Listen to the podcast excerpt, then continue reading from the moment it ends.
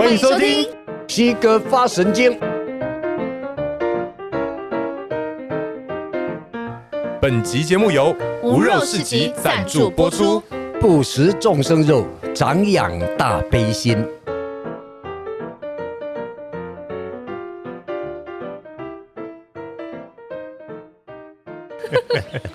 Hello，大家好。Hello，老师又要上课了。嗯，好，那我们照惯例，好哦，尊重他们留下来的法，也对圣贤们感激。好，请合掌。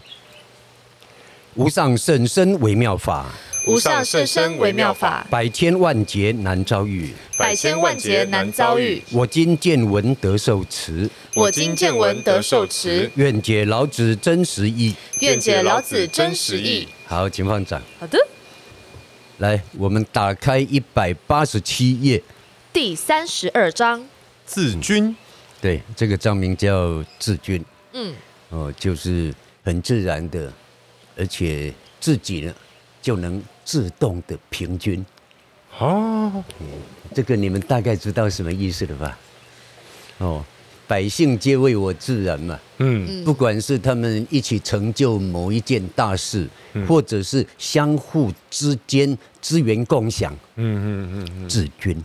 嗯，一起成就大事，叫百姓皆为我自然嘛。嗯。哦，然后这个自君就是资源很自然的就共享，嗯。很自然的他们就会像分配一样。嗯，哦，所以这是一个不错的现象。这个现象是不是也比较偏向马克思或是社会主义的状态？呃，我们讲社会福利好了，社会福利，社会福利。就是尽量不要造成太大的贫富差距，哈哈哈，嗯。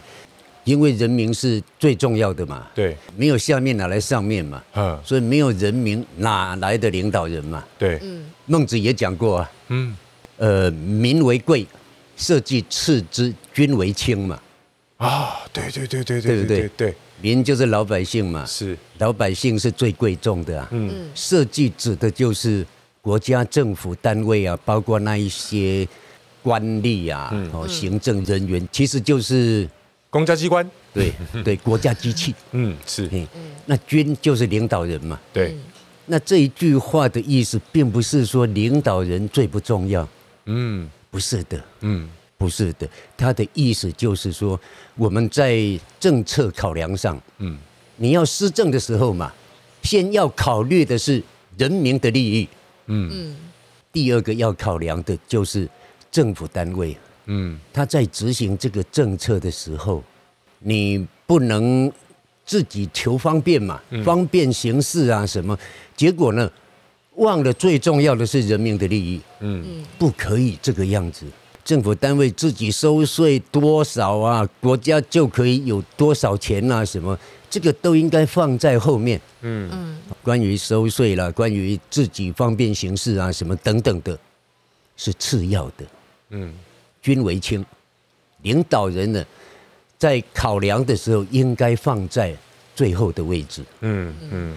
因为人民如果富足了，社会自然安定嘛。嗯那这个政府机关，这个国家机器也就能够稳定了嘛。嗯那你领导人的地位自然稳固啊。嗯，哦，所以是在施政的考量上。是，哦，应该是这个顺序才对，并不是说啊，那领导人不重要，不是。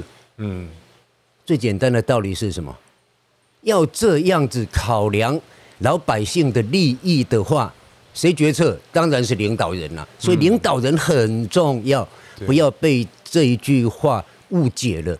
所以才会说愿解老子真实意。嗯嗯，哦，我突然想到一部电影，也是周星驰的《盖侠苏乞儿》。哦最后对，嗯就是他在讲丐帮的嘛。然后最后到了最后，那个皇帝就跟苏乞儿说：“你卖我个面子，你可不可以把丐帮取消掉、解散掉？”嗯。然后他只回皇帝一句话：“嗯，如果你让老百姓都安居乐业，谁会想当乞丐？”对，嗯，对，所以呢，丐帮能不能存在，取决于政府跟领导人，嗯嗯对不对？你人民日子过得好，哪来的乞丐嘛？嗯嗯，对哦，所以这一句话也是真理了，啊，蛮有意思啊，哦真理对。嗯。哦，好，好，那我们看经文。好，我们前面讲了战争嘛，战争的好处互相伤害呀、啊，什么？其实不只是实际上的枪炮啊、船坚炮利这种战争啊，嗯，人与人之间为了自私自利而相互伤害，那只不过是小型战争。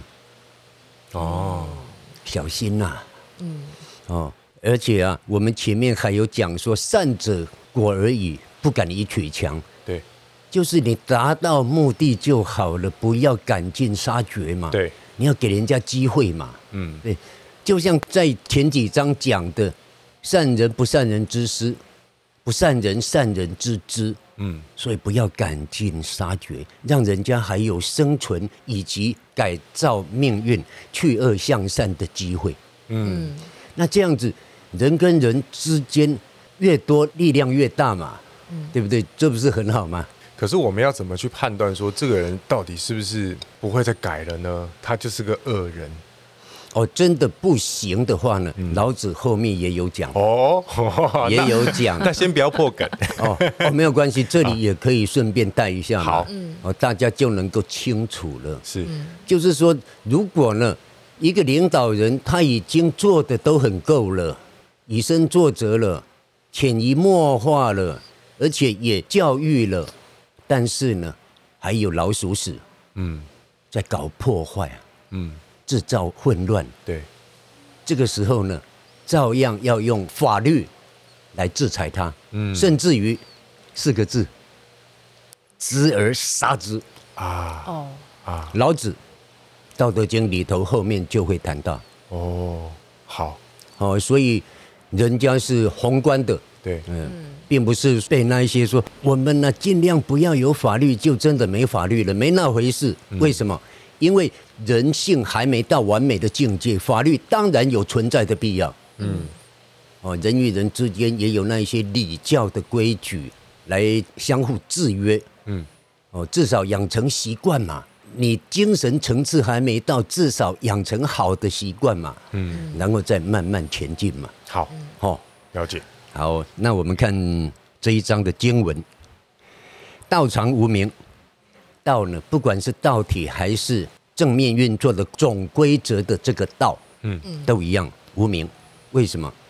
因为他看不到嘛，这个都是看不到的东西嘛。嗯所以呢，人们常常不知道它的存在，那当然就没有给它名字了。嗯只是老子在这里给它名字了嘛。嗯哦，在这之前没有名字，即使现在有名字，你了解吗？你也不见得了解嘛，所以你常常忘了它的存在嘛。嗯，那还是无名嘛。嗯嗯无名，另外一个是，既然没有名字，就没有分别。嗯他又只说没有分别，本体中同体平等的，大家是没有分别的，它是共荣共存的。大与小看起来是对立、是差别的，其实是同体的、平等的。没有大哪来小？嗯没有小也不需要谈大了。嗯所以大家都落在现象上的差别对立，嗯而忘了同体。嗯啊，好，所以无名了。第一，平等，这个是最重要的，它的第一个要件，同体平等。朴虽小，他又用“朴”这个字来表达我们的道体，我们这个本体。嗯朴呢，朴的意思呢，就是原木。啊，嗯原木还没有雕刻，还没有切割，还没有制作成任何东西的时候，它叫做朴。嗯对吗？就是原木嘛。对哦，所以当他想要干什么的时候，他自然就能干什么。所以这个朴呢，可以随着需要，然后做成任何的器具嘛，就展现出不同的相貌跟功用嘛。嗯，也就是本体随着众生所造的身口意三业，自然就呈现出天地万物种种差别的现象。是，啊，这个仆呢虽小，它用小来表达，因为我们不知道它的存在嘛，对，嗯。小到不能再小了，根本看不到它了。哦、嗯。天下莫能成，可是啊，天下没有人能够把它排在第二。为什么？因为天地万物就是它，它就是天地万物啊。嗯，谁能离开道体呢？谁能离开本体呢？离开本体又有什么能存在呢？那它又能随着众生造的业现出本体啊？所以一切现象当下就是它，它随着众生造的业现出天地万物，所以任何一样也都是它的相，也都是它的功用。嗯，就这么好玩，小到看不到，大到也看不到。对，因为人的眼光太小了啊。对，它大到连银河啊什么宇宙，你现在能够看到极致吗？凭你的眼光，即使你用那种什么天文望远镜啊，什么你能看到宇宙尽头吗？但是大到这样了，那个全部都是道体啊！连狗狗都这么认同，我真的是太佩服老子了。哦，所以天下莫能成。是，他说他是第二的话，没人敢说第一。嗯，因为他就是一切嘛，一切就是他嘛，根本就是同体嘛。嗯，同体怎么分大小？但是啊，猴王若能守万物将至宾，如果一个领导人呐、啊，能够守住这个同体平等、大家共荣共存的这个境界的话，万物将至宾。这个时候的万物还真的包括天地风雨哦，全包括，不只是一切的众生哦。那么一切的一切，全部都会来当他的宾客，也就是来到他身边。归附于他，嗯，那他是领导人呢，大家就归附于他了。好，这个时候会产生什么现象呢？天地相合，以降甘露。天地相合，以降甘露，什么意思？风调雨顺呐。啊，为什么？因为人心的磁场变好了嘛。对，自然影响到天地万物嘛。对，所以佛法有一句话说啊：“依报随着正报转。”正报就是我们当下这个身心，依报呢，依附在这个身心的其他的天地万物，山啊、水啊、风啊、雨呀、啊、树啊、草啊，一切的一切都是我们的医报。嗯，那在缩小范围，就是我，我是正报，包括我周围的父母、兄弟姐妹、亲朋好友，一切的一切，也都是我的医报。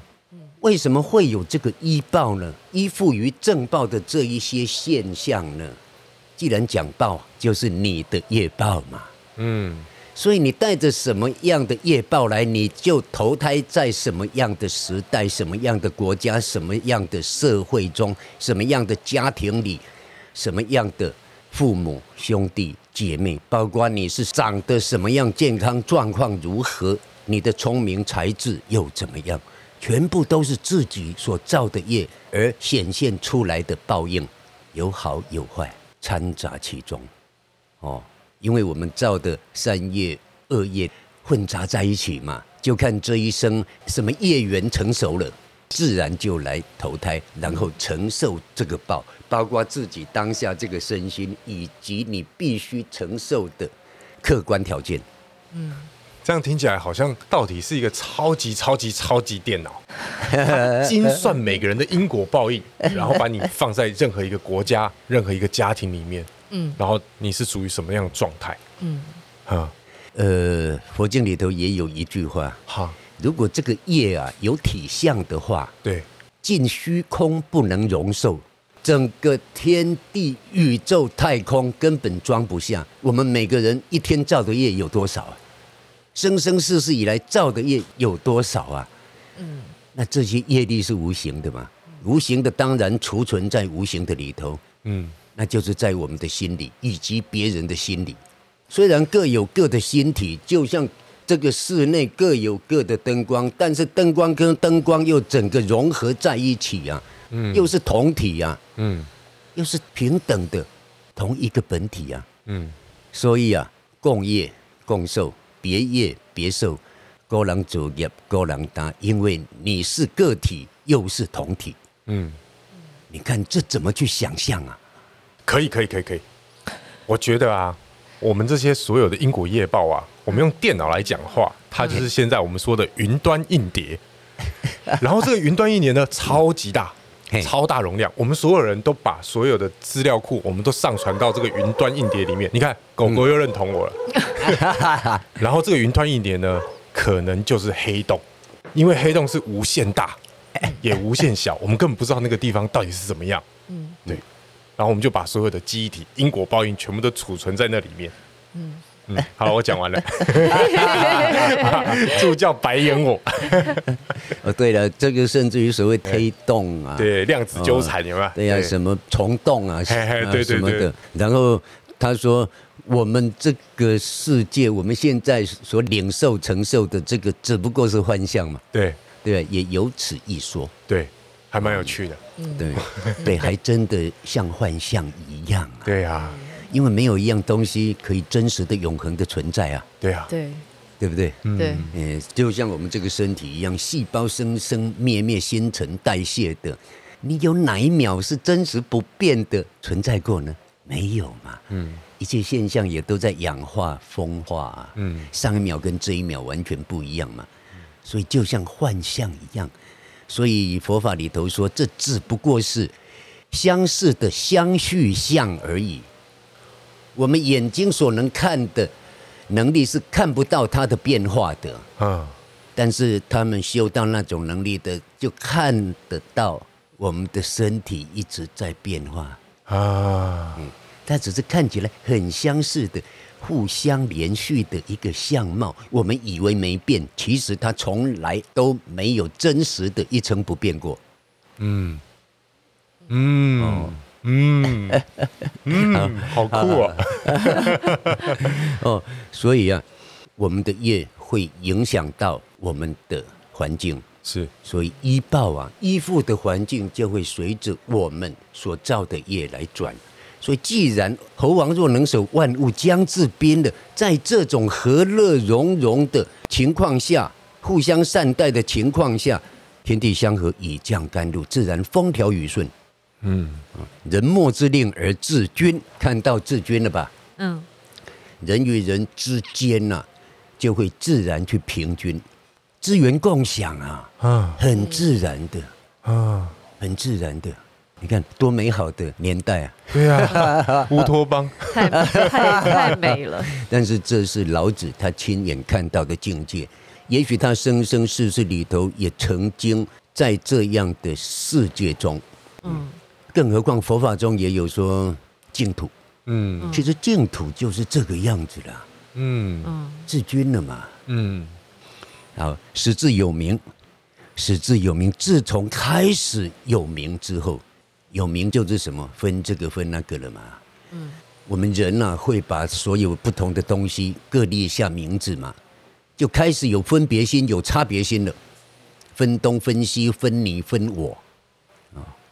名义既有，既然这样的分别心、自私自利的心开始有了之后，福亦将之止，应该要制止啊，应该要尽量去停止贪念、贪欲的自私自利的心。嗯，知止所以不殆。如果能够知道自己这样的贪欲，那么呢，你就可以呀、啊。永不败亡，永不消亡，永不危险。那从人生的话，这一生就可以安乐的过，哦，因为你不伤害人了嘛。嗯，你能够在大家自尊的情况下嘛。嗯，那才是真的幸福与快乐。啊，再来辟道之在天下，有川谷之于江海。这个道呢，跟天下之间的关系是什么？天下就是天地万物，包括一切的人了嘛。嗯。就好像川谷之于江海，就像千江万水与江海的关系一样，千江万水同入一海啊。嗯，一入海水，皆成咸味啊，全部都是海水了。嗯，管你哪一条江，哪一条河，所以呢，就是全部汇归于同体平等。嗯，所以道啊，这个同体平等的。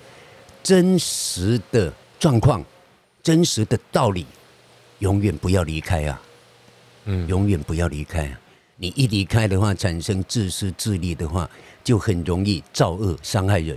嗯，好，所以他最后用这个比喻来告诉我们同体平等、共荣共存，嗯、也就是道啊。然后呢，他用无名跟有名的对立与差别来告诉我们哪一个是好的，哪一个是不好的。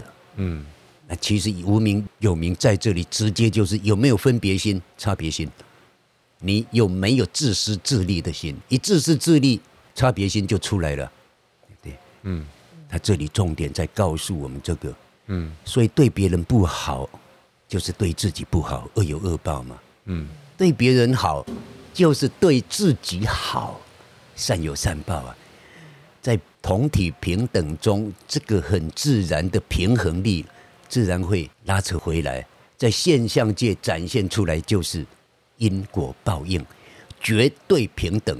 而且我们每个人都是同一个本体啊，所以谁也逃不掉这个道体本具的平衡力。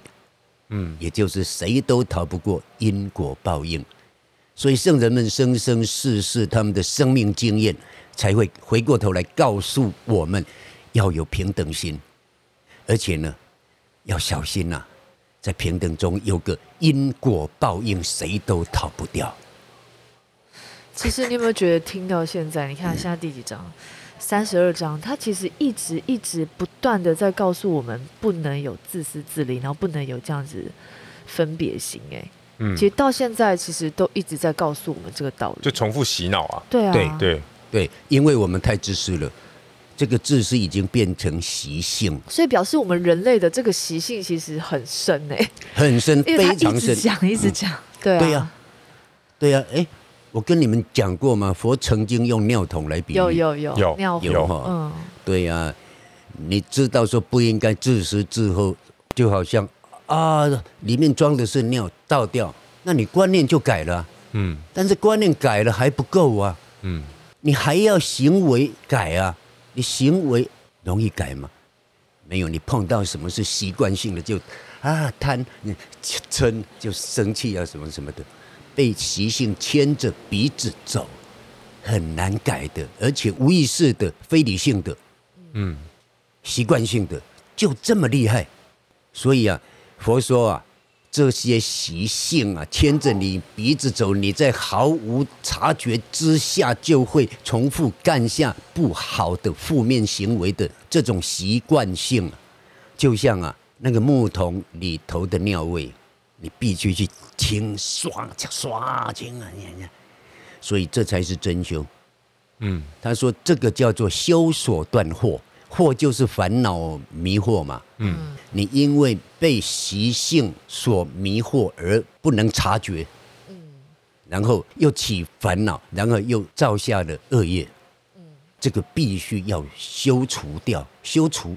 嗯，我记得老师曾经讲过，就是我们常常讲说，人生就是在选择，可是，在选择之上呢，它有一个什么事情，就是习性。对，因为习性会让你帮你选择，会影响你怎么选择，如何选择，对，谁带你选择，你有智慧选择吗？